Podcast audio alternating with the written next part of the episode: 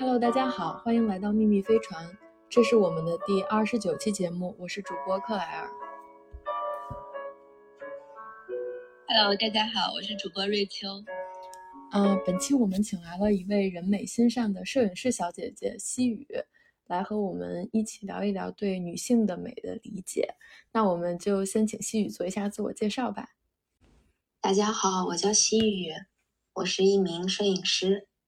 啊，我主要是负责拍产品摄影。那日常生活中呢，我也会拍一些人像、周围的朋友，呃，还有风景。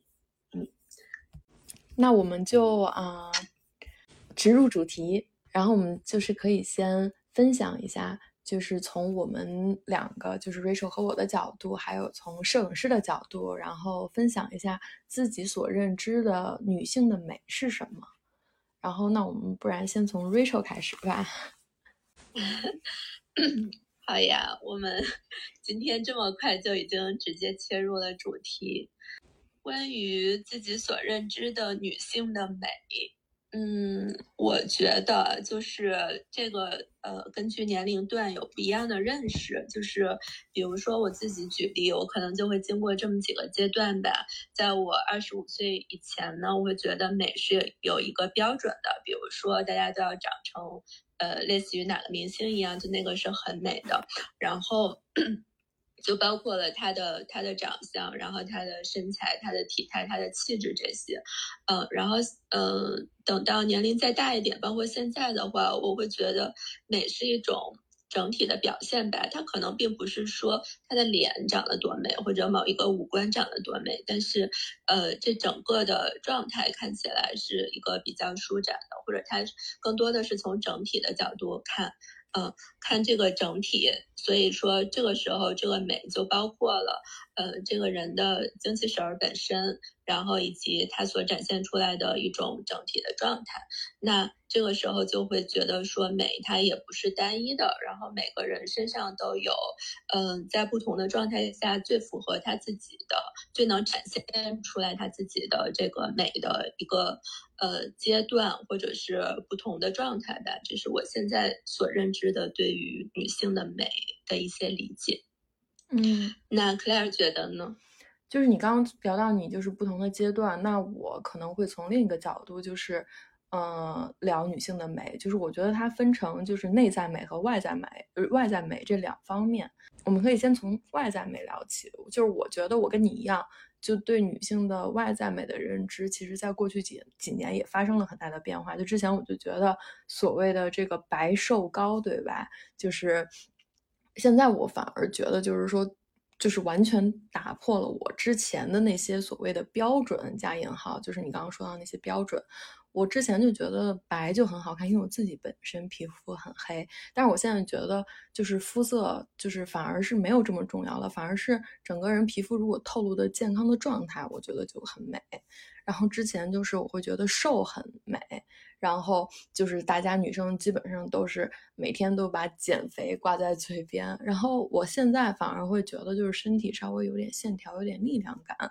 就这样是美的，就是身高反而也不重要了。我就觉得，嗯，女生如果能够自信，那即使她身高比较矮，我觉得那气场两米八也是很有魅力的。就是我，我跟你有一样的感受，就是我对于美的认知在不同的阶段就是有不同的理解。然后接下来，我觉得就是内内在美，反而就觉得这个东西就性别的界限就比较模糊了，就。我会觉得一个人有内在美，就是他他他，并不局限于这个女生，这个人是女生还是男生。那我会觉得什么样的人有内在美呢？我嗯，就是如果这个人是一个，就是有自己的为人处事的原则，有自己的品德操守，我觉得这个人就很美了。嗯，每个人对女对美的定义是不一样的，所以我觉得为什么这一期。嗯，让我觉得很有意思，就是我想就是了解一下，从你们两个的角度来来来看一下女性的美，然后我也更期待就是听听细雨从嗯摄影师的角度，然后来聊一聊。我觉得你们俩把我想说的都已经说完了，下次让你先说吧，我们这个对嘉宾的伤害太大。其实就是我觉得可能大家都一样，就是我对美也是。有一个就是阶段性的改变。比如说小时候我跟 Claire 一样，我也觉得白、瘦、高是好看的。嗯，然后我也然后西语完全符合这三个，他现在也依然完全符合这三条。是吗？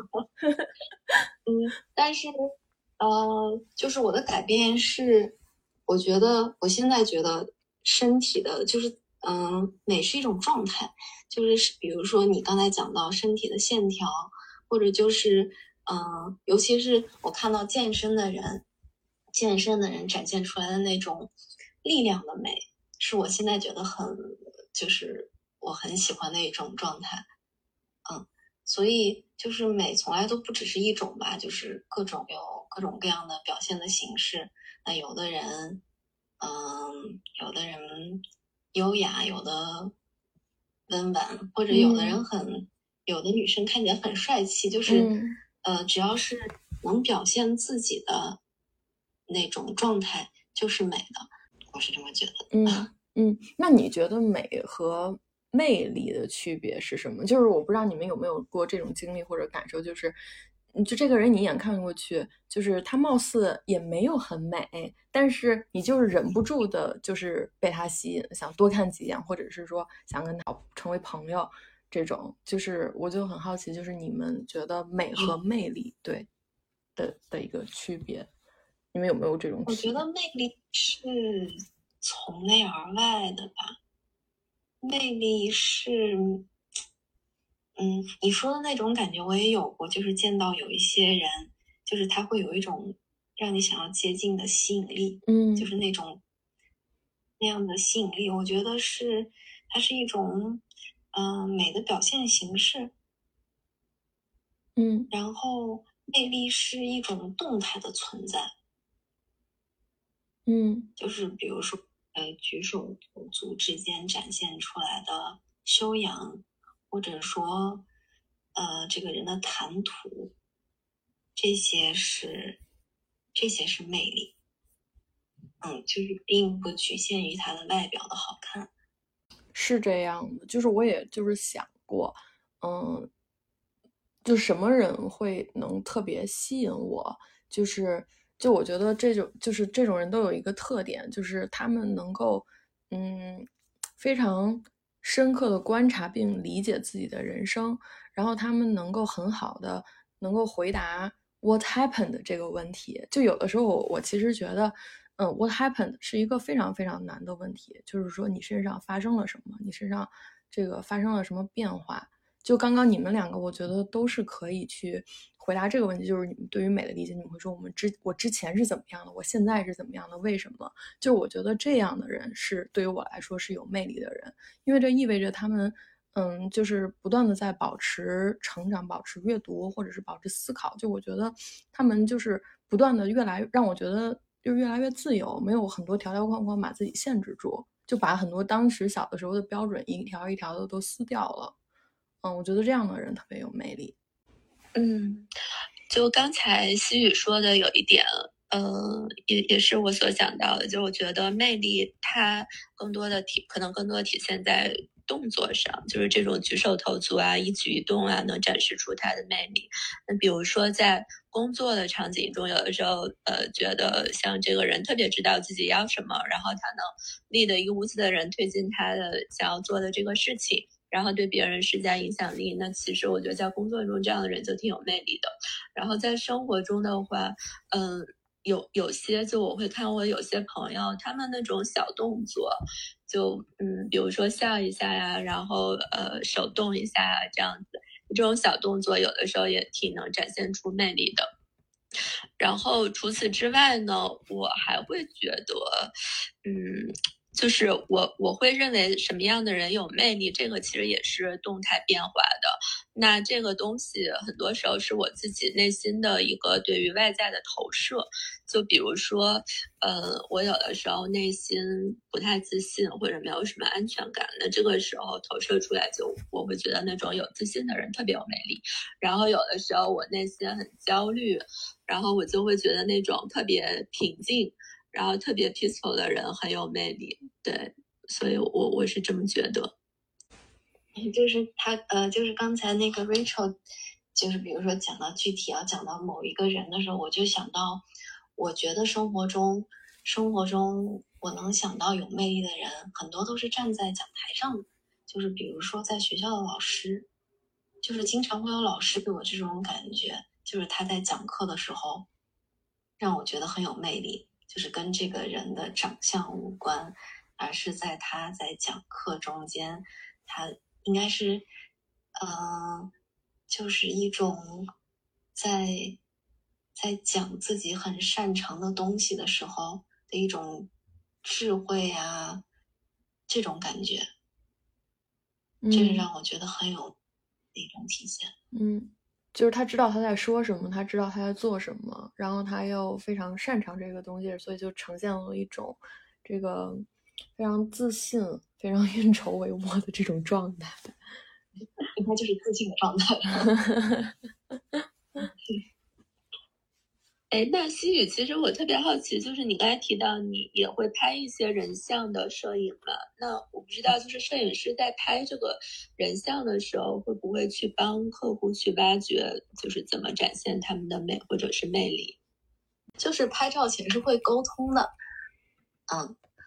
嗯呃，除了沟通之外呢，摄影师还要去观察这个被拍的这个人，他有哪些优点，有哪些长处，就是要扬长避短。比如说，嗯，比如说你的轮廓不太好，那我可能就会用去找一些光线去弥补。如果比如说你的脖子很长，那我可能就是把这当做一个突出的点去拍，就是呃，会像你说的会。帮你找到优点，嗯，就是 放大那个优势的地方。对，就是放大优势，然后避开短处。就是在前，就是在拍照之前的沟通，我觉得也是一个很重要的一个部分。嗯，就是被拍被拍的人应该知道自己的需求是什么，就是他想要的效果是什么，对他想展现的是什么。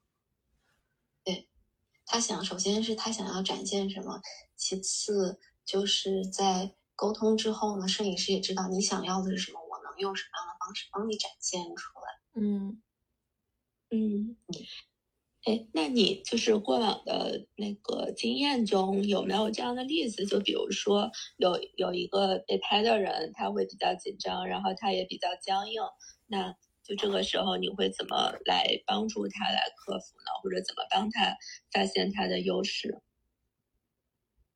呃，聊天呀，就是其实其实你嗯，跟陌生，比如说你要拍陌生人的话，那首先两个人就是要建立信任感，建立一种链接吧。先要简短的聊天，然后互相了解一下，啊，可能讲讲最近发生的事情呀，或者说，嗯，你的兴趣爱好，就是让人放松下来，放松下来，你在拍照的时候就不会那么僵硬，嗯，会自然一点。那我其实，呃，我拍人像的经验并不是很丰富，但是我也被拍过，就是我也呃被摄影师拍过。那我作为一个被拍的人呢，我的感受就是，嗯，比如说有一个我的摄影师朋友拍我，那他在我们俩有一个两个小时的聊天之后，拍了一张照片，对，就是他会让我完全进入这个状态，就是我们聊了很多很多东西，他让我完全走进了一个状态里面。最后拍出来其实就一张照片，但是，嗯，我们两个人呢都很满意，嗯。嗯，所以刚才一个提到的比较关键的点是要让对方放松下来，对，放松下来，嗯嗯，那其实我也很想问问你们俩，就是刚才提到放松很重要嘛？那人为什么面对镜头的时候会会有这种镜头恐惧，或者是会很紧张呢？因为你们都就是要么然拍过人，然后也也作为这个被拍的对象就被摄影师拍过嘛，所以你你们觉得人们为什么会很容易面对镜头的时候会有这种镜头恐惧呢？我觉得最我可以从我的就是被拍的角度嗯，讲一下我的一些观察。我觉得最主要的还是不习惯，就是平常我们生活的时候，没有一个镜头就是怼在你的面前，然后，嗯，一个人就是嗯三百六十度的去，就是去想去嗯记录下你此时此刻的一个状态，就是我们没有被这样非常，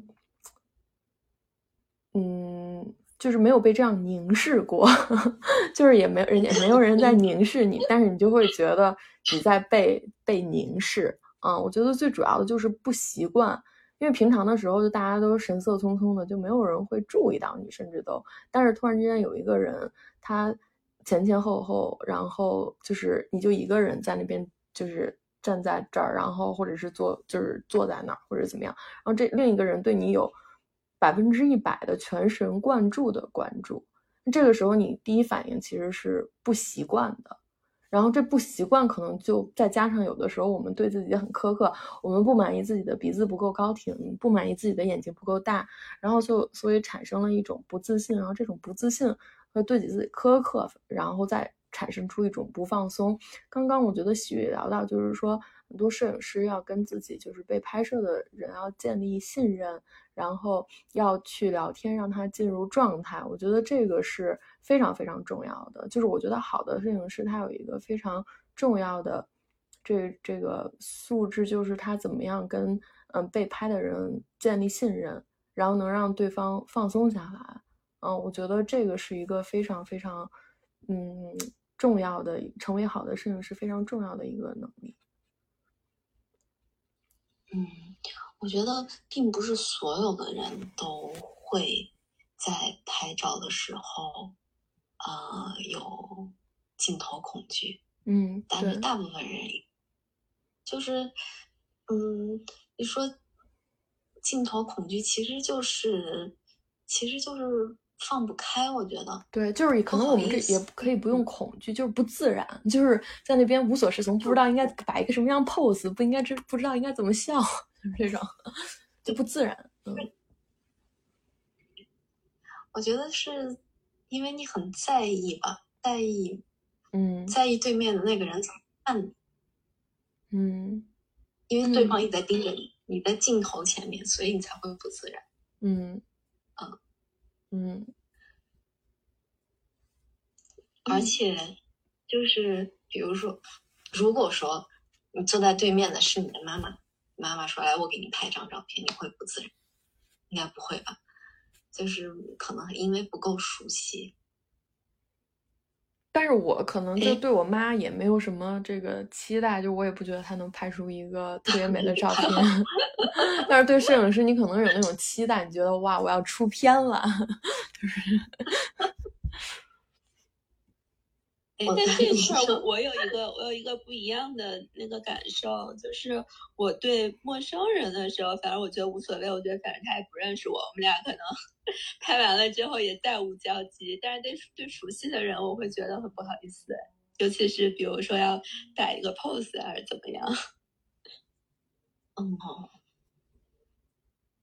所以发现大家的这个心理感受真的是还挺大差别，对，不一样，大家心理感受是不一样的。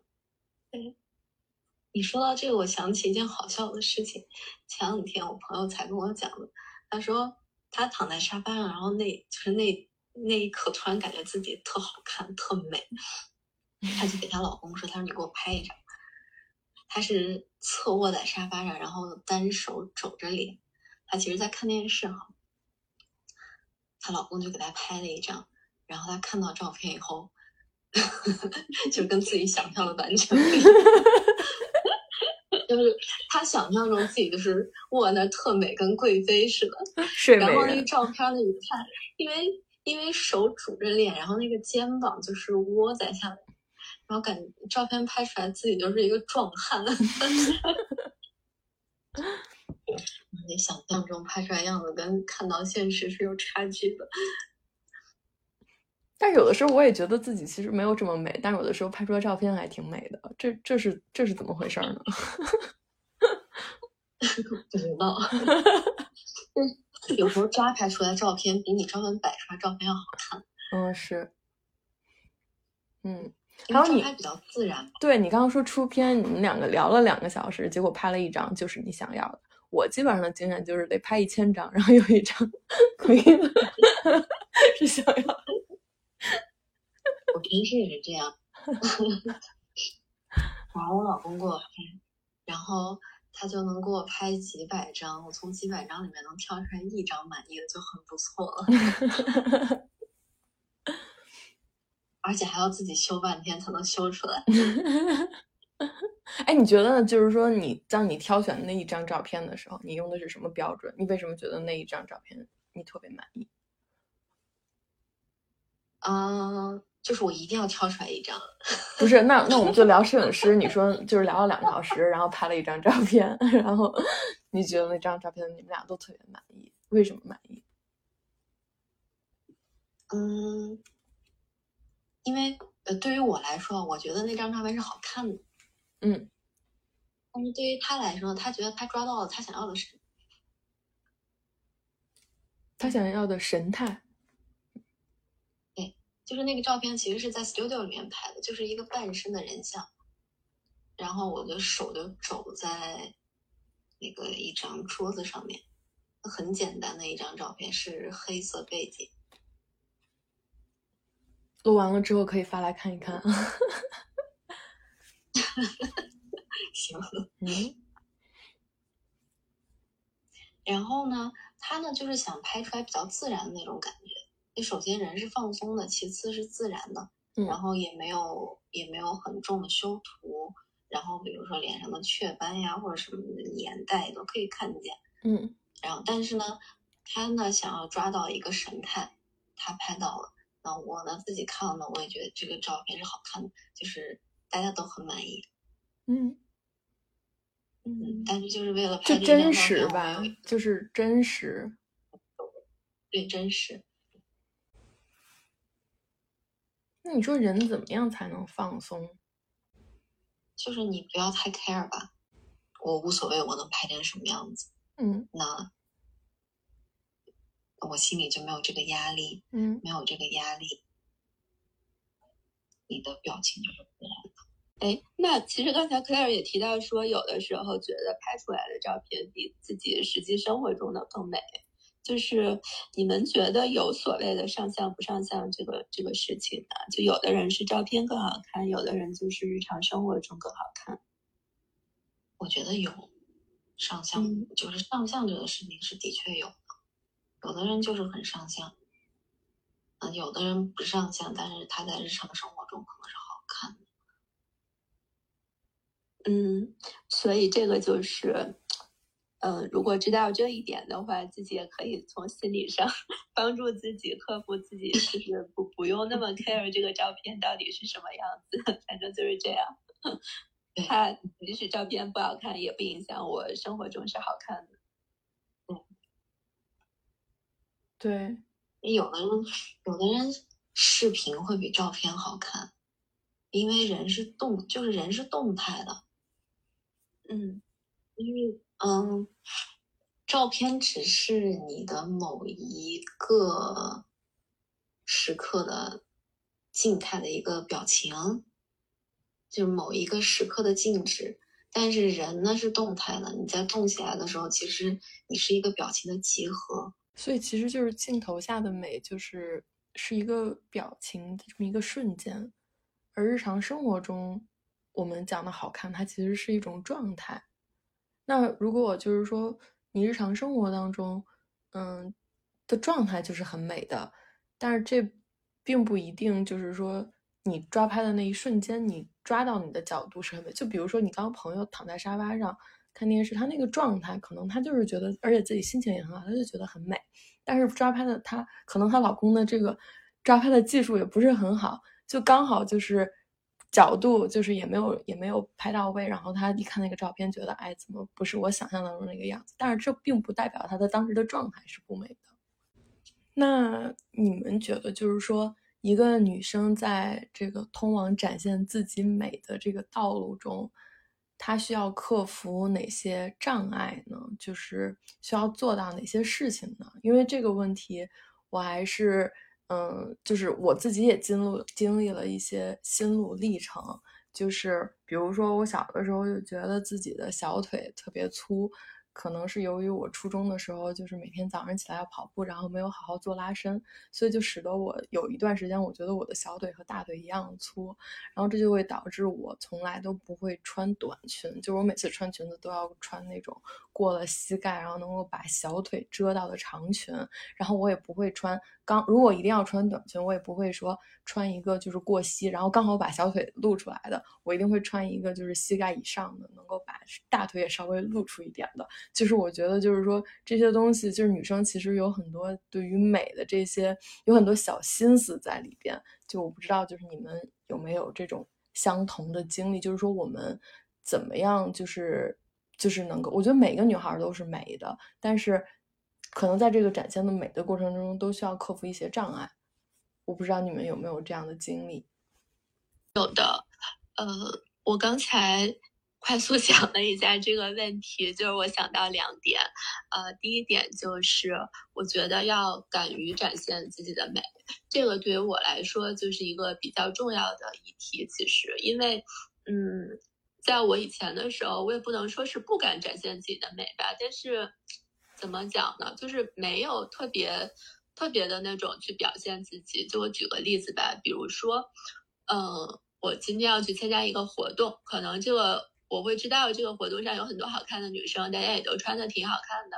然后去这个活动之前，我就会想，哎，那其他人都很好看了，我不然反正也想不出来我，那我不然就无所谓了，就是 不用穿的那么隆重，就是会担心万一自己又打扮的很精致，但是其实也比不过别人，或者是别人也看不到，然后或者是自己跟比跟别人比起来自己也不满意，所以我就会心里有这种想法。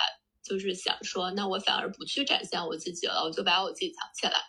我以前是会有这种感受的。然后我记得我之前听过，嗯，就是简里里的那个播客，有一期他也是有一个主题讲到了关于女性的美的这个事情。他也举了一个例子，我觉得特别好。他说，呃，很多女性在小的时候，也不能说小的时候吧，就是在这个漫长的时期里面是不敢绽放的。那这个是什么意思？他当时举了一个例子也很贴切，他说简历里她有很多很好看的裙子，她买来之后她就挂在衣柜里，一次都没有穿过。然后后来突然有一天，她老公发现说你怎么还有这么多好看的裙子，你都没有穿过？然后她就会去想，其实她不敢穿那些裙子，要么觉得场合不合适，或者是太 overdress，然后要不然就是。嗯，就是没有那么 comfortable 去穿上真的最好看的衣服，然后把自己最美的那个状态去展示出去，就不敢绽放这样的一种状态。这个是我第一个想到的点。哎，你说为什么？然后我知道你有，你还有其他，但是我就想说，你说为什么大家会有这种不敢绽放、不想绽放的这样一个心理？对，我觉得这个是不是很多女生都会有的一个普遍的感受？但是至于为什么的话，你觉得呢，Claire？嗯，我觉得可能就是不够自信。嗯嗯，就是对自己不够认可吧。嗯嗯。就首先，我觉得大家要认清一个现实，就是每一个人都有不完美的地方，每一个人都有自己对五官啊、身材啊。就每一个人，每个人都不是明星，对吧？就是，就是大，就是大家都会有那么一点对自己不满意的，然后就，但是并不是所有人都能接受自己对自己不满意的，就是并不是所有人都能接受自己的不完美。然后，然后就是如果你再不自信一点，像徐宇讲的，你就，所以你就很想把自己藏起来，不敢去绽放。对，嗯嗯，就是这个可能是我想讲的一个，就是克服哪些障碍。第一点就是接受自己的不完美，嗯，没事，那你继续讲第二点，打断了你一下，因为我觉得这个这个这个观察很有意思。对，然后我稍微再延伸一点，我觉得这个是不是跟东亚人？习惯了被打压，大家很少真的说，哎，我绽放了一次，然后为此得到了掌声、鼓励、表扬，就是这种积极的体验是比较少的。所以呢，嗯，就会在这个日积月累，就慢慢的越来越习惯于就那种 pattern 吧，就是构构建了一种想把自己藏起来，而不是完全的去绽放的这种模式。嗯，就是女孩从小没有被鼓励绽放的体验。对，嗯，然后第二点，我现在有点忘记了，不然你们先，你们先继续一下。对嗯，那西雨你先讲吧，不然我们一会儿又把你想讲的都讲了。嗯。我给自己举个例子，就是我小时候很不自信，因为我脸上有雀斑。嗯，然后呃，但是就是，嗯，我后面就是，我觉得我的改变就是逐渐接受自己，认识到就是接受自己的缺陷。其实这就是我觉得就是逐渐变，就是自。嗯，变自信的一个过程吧，嗯，然后呃，认识自己，然后接受自己的，接受自己的不完美。嗯，就发现每个人都有，哎，就是像我觉得自己小腿粗，然后西雨觉得自己雀斑，你看，就是每个人都会对自己挺不有不满意的几点。大家都是普通人，对，大家都是普通人。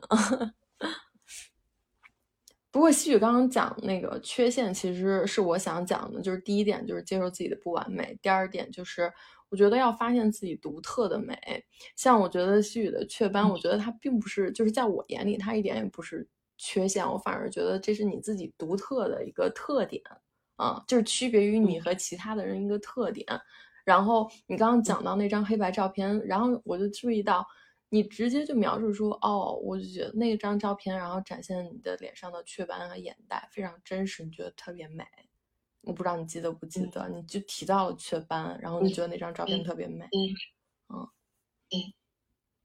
就我觉得就是发现自己独特的美，就是先首先先接受自己的不完美，因为每个人就是都就是自己的这一这个肉身，对吧？就是肯定有就是自己觉得。然后我觉得现在很多社交网络，大家都剖一些自己就是修完图的照片，大家都觉得每个人都很美。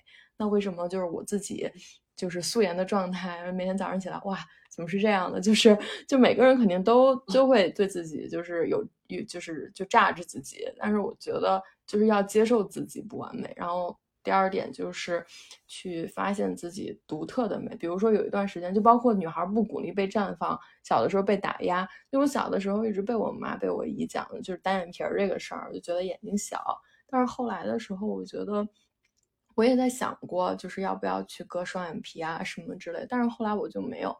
就觉得这个就是自己在众多的双眼皮当中，我一个单眼皮，我觉得也挺独特、挺美的。然后包括我身边的朋友，就是就是会不断的告诉你，哎，你单眼皮的这种就很美、很美。然后所以你自己就是觉得已经就就就 peace 了，就就不再想这个事儿了。你反而我现在觉得自己单眼皮还挺独特的。然后这就引出就是我想说的第三点，我觉得每个人女生都不要懒。这个不要懒，不是说你不要懒的去化妆，而是说不要懒得去思考，就是美对于自己的这个意意意味着什么。就是有些人他可能就不会在意这些。我觉得我身边有很多美国的同事，他们就根本就不会去化妆什么的，他们有很多晒的斑，但是他们就是。非常的就是笑容非常的灿烂，然后就可能对于他们的美来说，就不是这种就白，他们本来就白人啊，就是本来白啊这种，或者是说嗯瘦啊这种，就是就不在他们的定义里边。然后，但是可能对于东亚的女孩就不太一样，所以我觉得最重要的去思考就是美对于自己的定义是什么，因为每对于每个人。的定义都不一样，每个每个人甚至每个阶段都不一样。这样的话，就是你根据你的定义，比如说，嗯，你你去观察自己，你观察自己接近哪种气质。像西雨说的，有的人就是优雅，有的人就是俏皮，有的人就是帅气。就是你看看你自己比较 comfortable 的，就是一种气质、一种状态是什么？包括你想给别人一种什么样的感觉？你想让别人觉得你这人很高冷，还是你想让别人觉得你这人很亲切？就是你结合这种，然后你去想一下，就是发展一下自己的，就是嗯，你想你你你，无论是说穿衣风格呀。发型啊什么的，就是我觉得都是能够嗯达到，就是通过这种不要懒，嗯，去达到一个觉得自己美的状态，嗯。就我不是说化妆不重要，我不是说穿衣风格不重要，我不是说发型不重要，就是我们刚刚聊的这些，我们一直在讲自信。其实我觉得也是重要的，因为我觉得 the way you present yourself 其实也是非常重要的。就是谁不喜欢跟一个就是嗯嗯非常看起来就是能够嗯 put his or put her things together 的人在一起就是相处呢？我觉得就是也是很重要的，嗯，就是但是我觉得更重要的就是说。你要去，就是不要懒得去思考，就是自己对于美的定义，然后再做一些 effort。对，Rachel，你的第二点想出来了吗？我想出来了，对。但是在我讲之前，我想先问一下，克尔刚才提到的第二点，说要发现自己独特的美，你怎么发现自己这种独特的美呢？我反而觉得有的时候我的缺陷就是我独特的美，就是就是缺陷打引号。刚刚说这不是缺陷，对，就是我觉得有的时候你的缺陷就是你你所谓的缺陷就是你独特的美，你所谓的风格就是就是你这个独特的这一部分才成就了你的风格。就比如说，嗯，我之前觉得，嗯，单眼皮这件事情让我觉得。我跟其他人都 不一样，然后我没有其他人眼睛大，然后我就不美。但是现在我就觉得，哎，这反而是我的独特的美。很多人给我发，就是他们见过韩国人的那个，有一些嗯，那个韩国女明星觉得说的我长得像她呀，就眼睛像她呀什么之类的。现在我发现越来越多的这种，然后我就觉得，哎，就是就也改变了我对于什么样的眼睛是美的一个看法。对，我之前就跟你讲过，我觉得你的眼睛很好看。嗯，你看，这么多人，有这么多人跟你讲这件事情，我觉得就是可以改变你对这个单眼皮的审美。对，对，嗯嗯。但是我之前对单眼皮就是不好看，也都是因为我家人觉得就是单眼皮不好看。哎，很多人都会觉得单眼皮不好看，但是为什么？比如说我们从小。就那么多人去做双眼皮这个手术，然后很多人都会觉得单眼皮不好看。可是，有的人单眼皮就是很好看，就是大众的审美吧。就是嗯，嗯，大家觉得眼睛大是就是嗯，衡量眼睛不好好不好看的其中一个非常重要的指标就是你眼睛大不大。一般单眼皮的眼睛都不会很大。嗯。所以，所以它其实是一个认知升级的过程。最一开始，我们的认知可能是比较单一的，就觉得双眼皮好看。然后后来自己越来越升级了，会觉得双眼皮跟单眼皮都各有各的好看。嗯。然后呢，又在这个过程中，我觉得比较开尔，比如说开尔刚才讲的比较比较幸运的，就是接收到了其他人的很多这种善意的。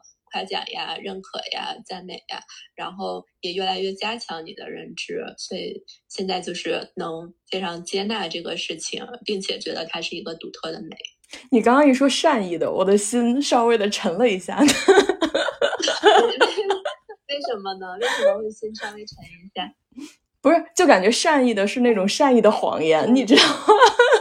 哦，对，你会有这个感觉。但是你看，虽然虽然我已经接受了，但是你看我还非常敏感。哦，OK，这个点很有趣。但其实我刚才讲这个这个描述，我内心真正想讲的是，嗯，就我觉得你内心还是真正的觉得单眼皮没有那么美。呃，不，但是我能理解你的意思。你太敏感了。对，这就是我的敏感。哦，OK，就是就是我我我觉得单眼皮、双眼皮美美不美这个事儿，我就没有想过。对，就是这个，它它不存在于 它不存在于我的脑子里。但是我刚才这个描述，我背后的。一层含义是想说，我们就远离那种特别占据我们外貌的人。但是家人这个你没有办法，对啊，对你你你你你不吸收他的观点，或者是你非常了解家人，你就知道他会说说什么话，那你就当他们说这话是空气。然后对于其他的人，就是对于自己那种能选择的人就远离。那种很可能去批评你的人，然后跟更多的夸自己的人在一起，更多的跟他们聊天。嗯，对，其实人性，我觉得就是会跟那些让自己觉得舒服的人越来越近。嗯，是的。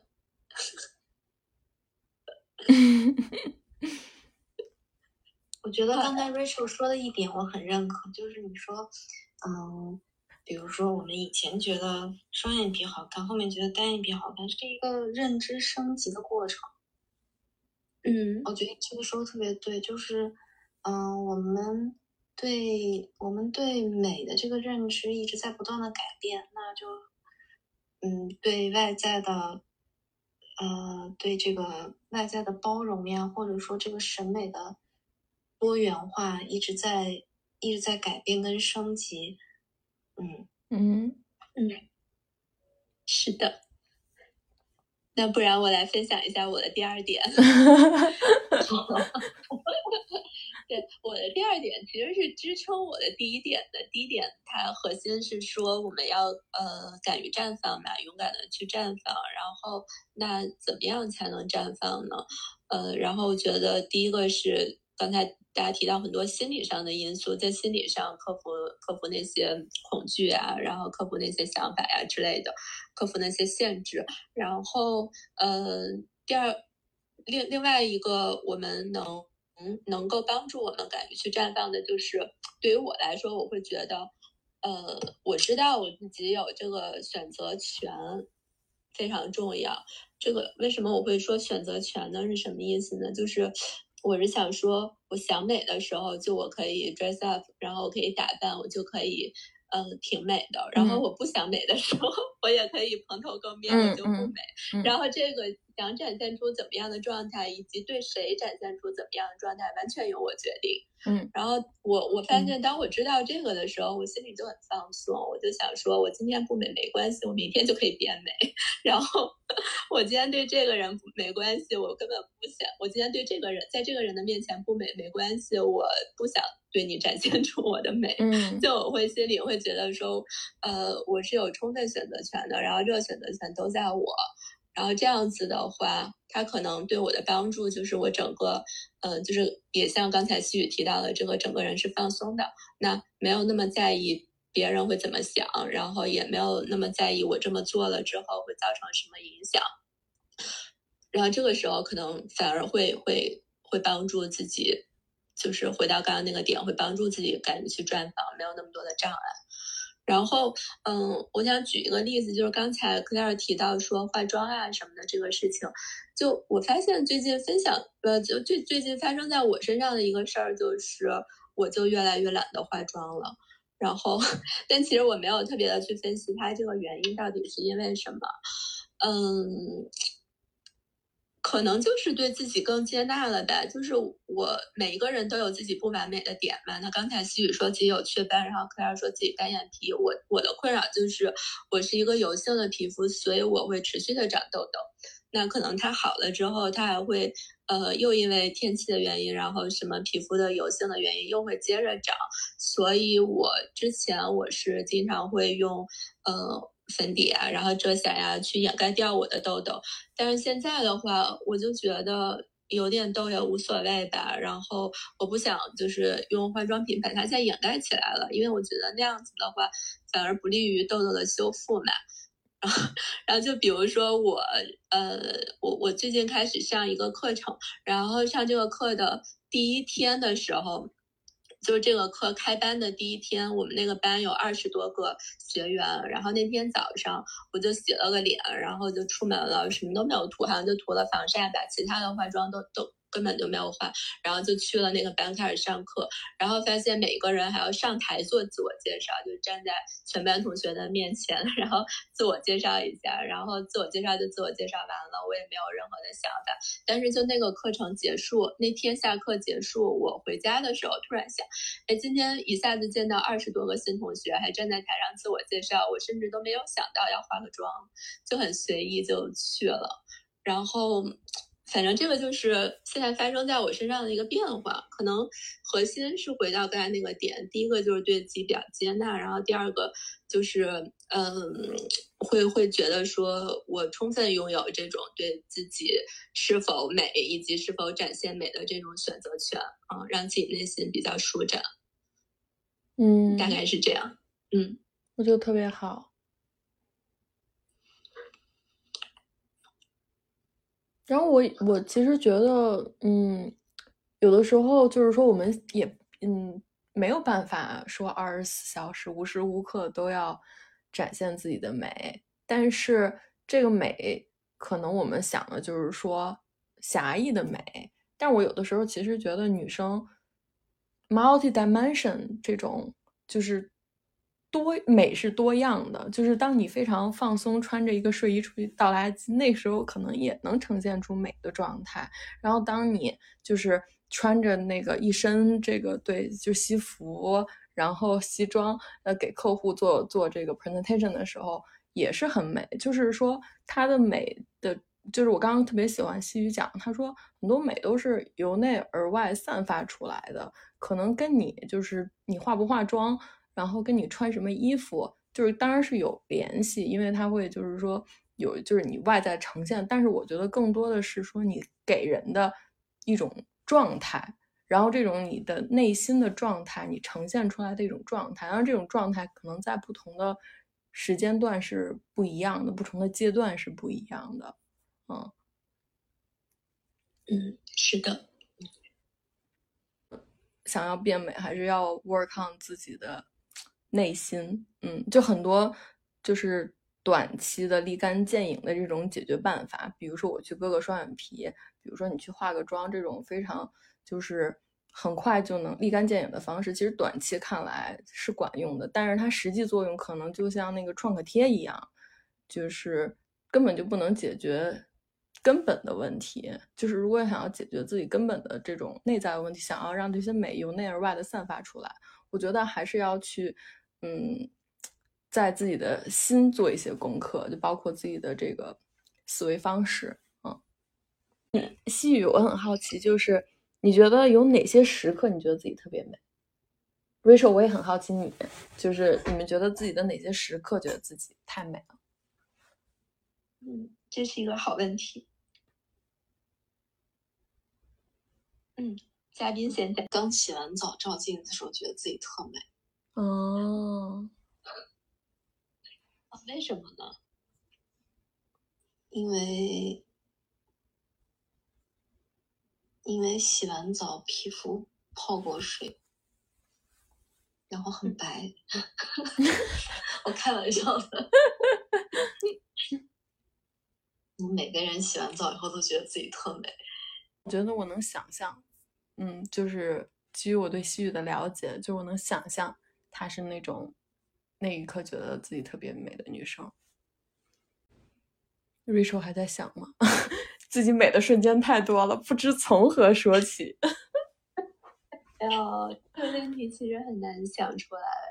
对于我来说，我觉得是那种，比如说在坐地铁的时候，然后呃，在那个地铁的车窗里面，然后。映出来的自己的影子挺美的，因为为什么说这个美呢？因为它有一个它有一个那个客观条件是这个时候自己是模糊的，就没有看的那么的清楚，所以模模糊糊的这样的一个影子，我觉得挺美的。嗯，我觉得你特别文艺，就是我也能想象到，就是这是你的回答，是吗？那你呢？我也觉得这是一个非常难的问题。嗯，我想说，我觉得我自己在就是网球场上打网球的时候特别美，但是我又想到说，我有的时候这些动作非常不标准，